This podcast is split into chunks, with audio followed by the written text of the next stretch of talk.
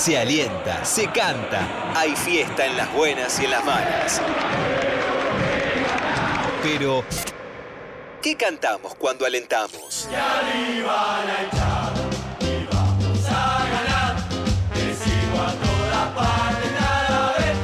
De construcción de cantitos de cancha. En todo en juego.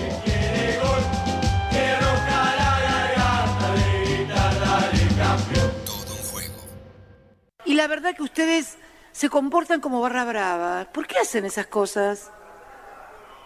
Muy maleducados, horribles.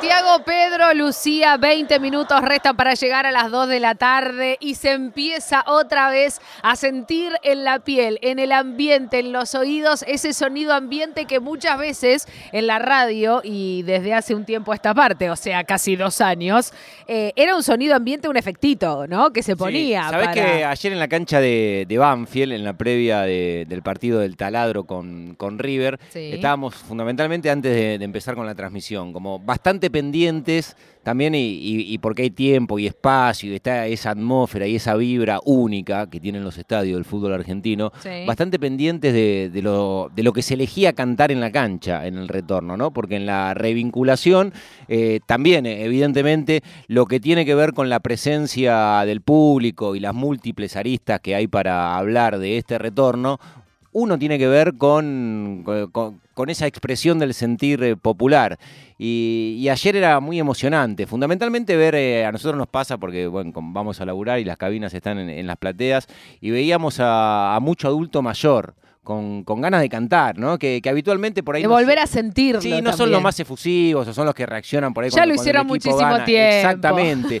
Pero ayer en la previa lo veías levantarse, no sé, a- eh, al tipo que tiene 70, 70 años, que estaba con la boina y la camiseta de Banfield. Hermoso. y cantando descontrolado en la platea. Hermoso, hermoso, y, hermoso. Y, y es volver a, a encontrarse un poco también. Y qué ¿no? decirte, bueno, lo que contábamos también en el inicio del fútbol femenino y empezar a, a verlo también con público. Y estamos en comunicación con Roberto Parrotino, obviamente colega, porque hace unos días escribió un- una nota para Tiempo Argentino, Gilda y el fútbol, los temas que fueron un gol y que aún se cantan en las tribunas. Y los saludamos. Hola Roberto, ¿cómo va? Natu y Santi, te, te saludamos. ¿Cómo estás? Buen domingo.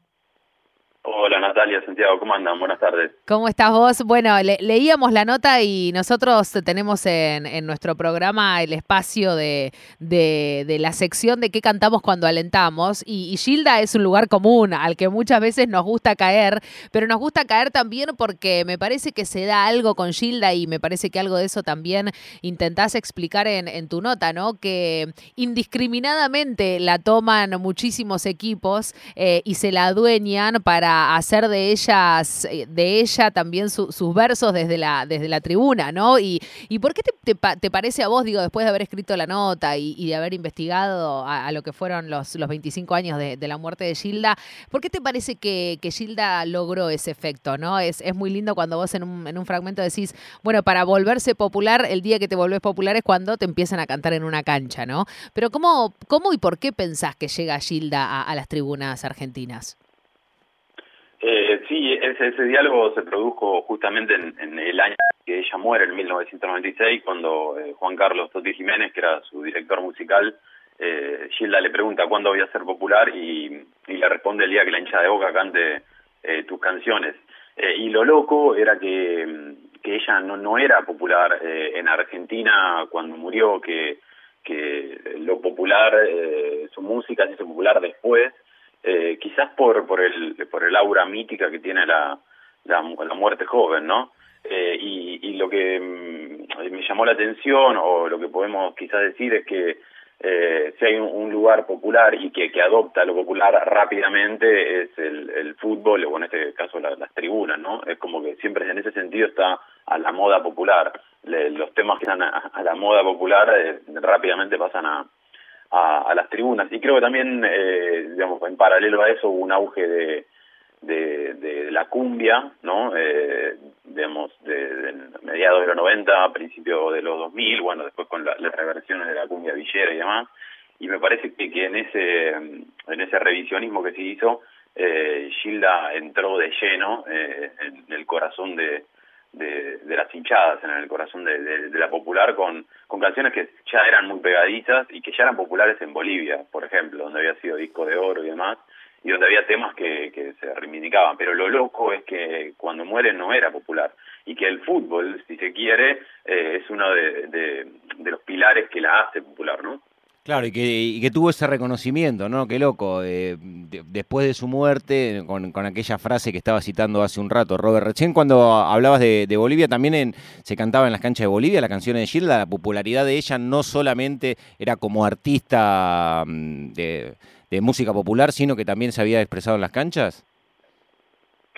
Eh, no recuerdo si en Bolivia específicamente se, se cantó en, en las, las, canciones, me parece que, que no, sino era simplemente que, ah, claro. que la gente la, la, escuchaba mucho. Eh, de, de, hecho, digo, el, el, disco de oro indicaba eso.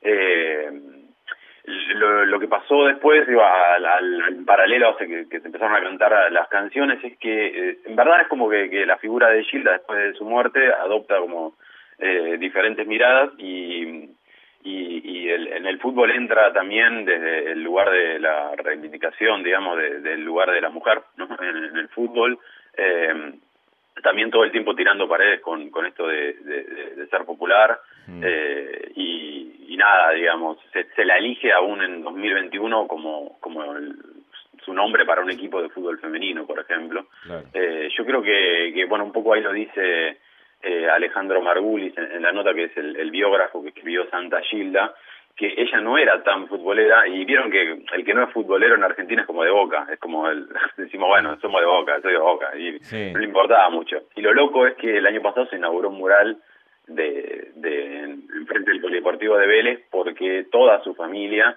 eh, ya sea la, la, de origen como la que formó después, eh, era de Vélez, entonces era, siempre se la identificó con Vélez, pero lo que cuenta ahí el, eh, Margulis es que un tío eh, de, de, ella, un tío materno, Pocho, le regala una camiseta de Boca y que ella para llevarle la contra, porque evidentemente, digamos, para meterse en esos años en la música tro tropical tenía cierta rebeldía, para llevarle la contra al padre, que era hincha de Vélez, empieza a usar la, la camiseta de Boca y a decir que era, que era de Boca.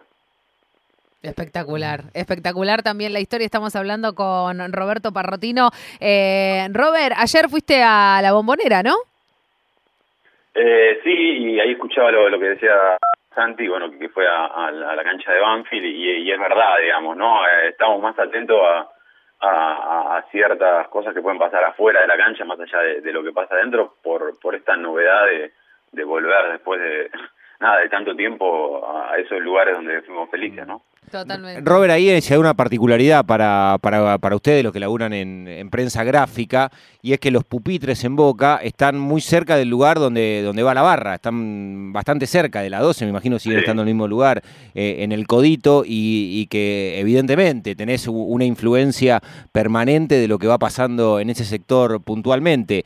La noche de ayer, eh, por supuesto que fue distinta para, para el público de Boca, tal cual viene sucediendo en los distintos estadios. Pero, ¿qué, qué te llamó la atención de, de todo lo, lo, nuevo, lo que volvió a vivirse, que, que, pasó ayer en la bombonera, Robert?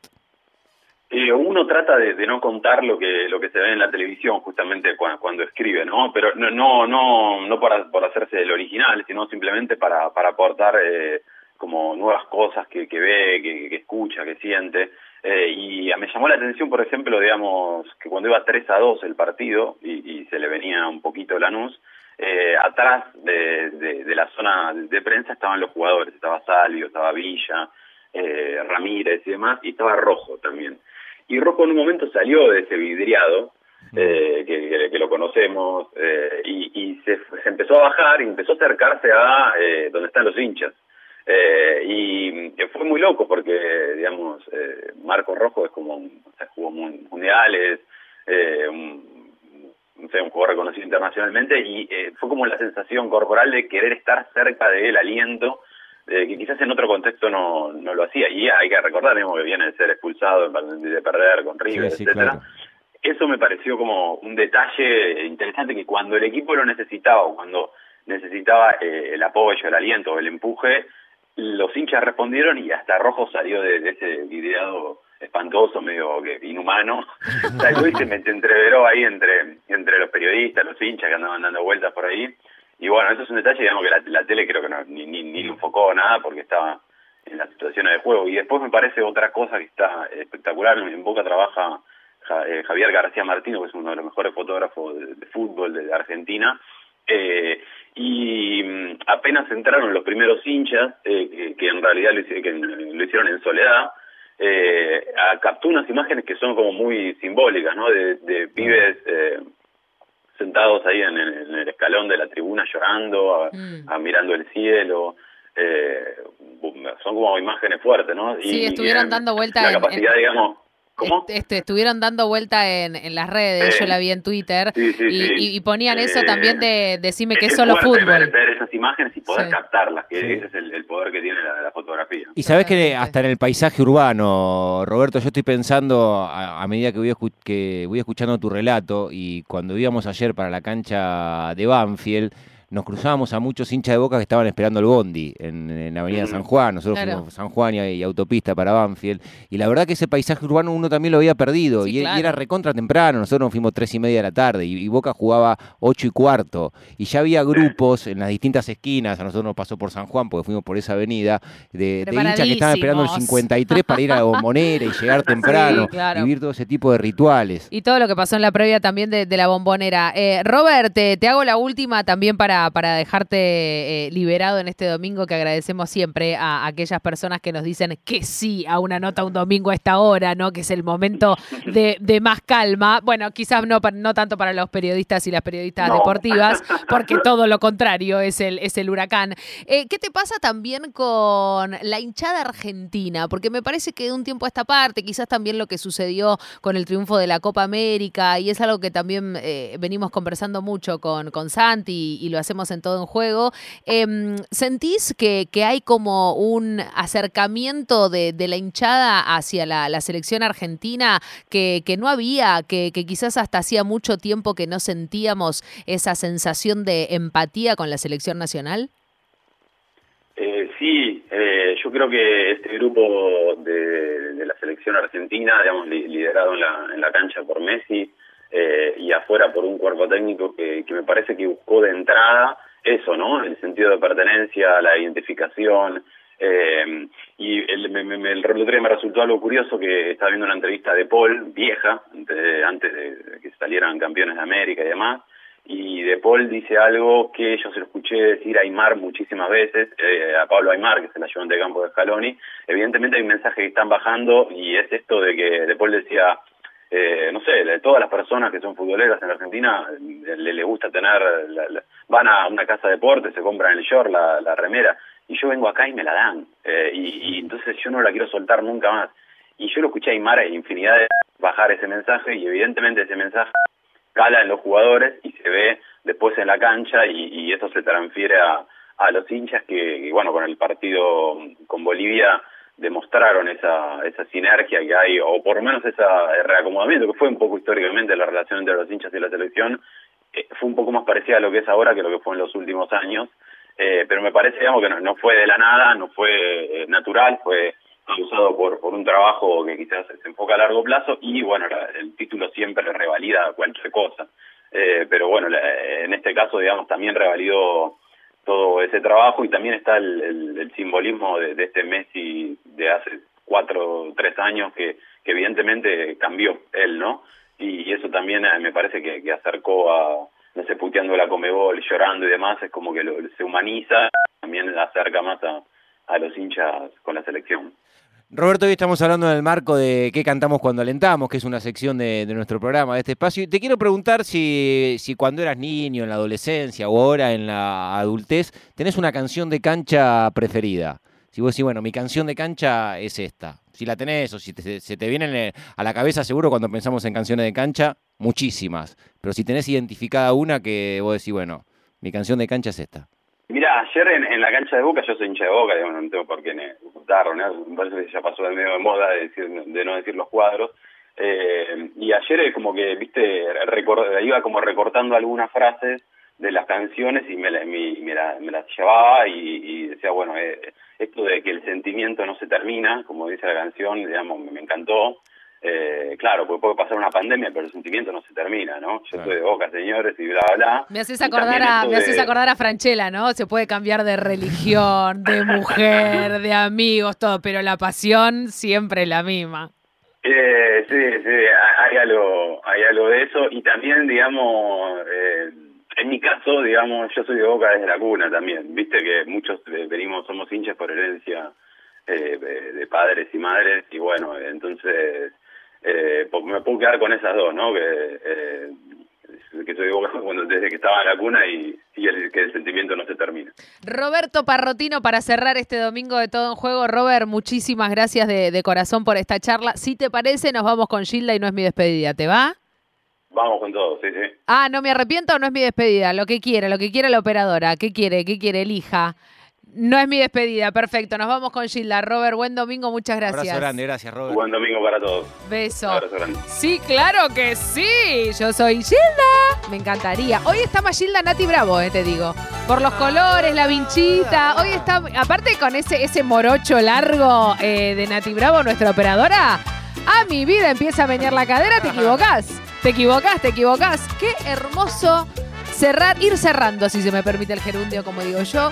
Este, todo en juego, lentamente, con ella, con la One, con la única, con la inigualable, con la primera feminista, si se me permite, ¿eh? Era Y feminista. de la cultura tropical, es ella, Gilda.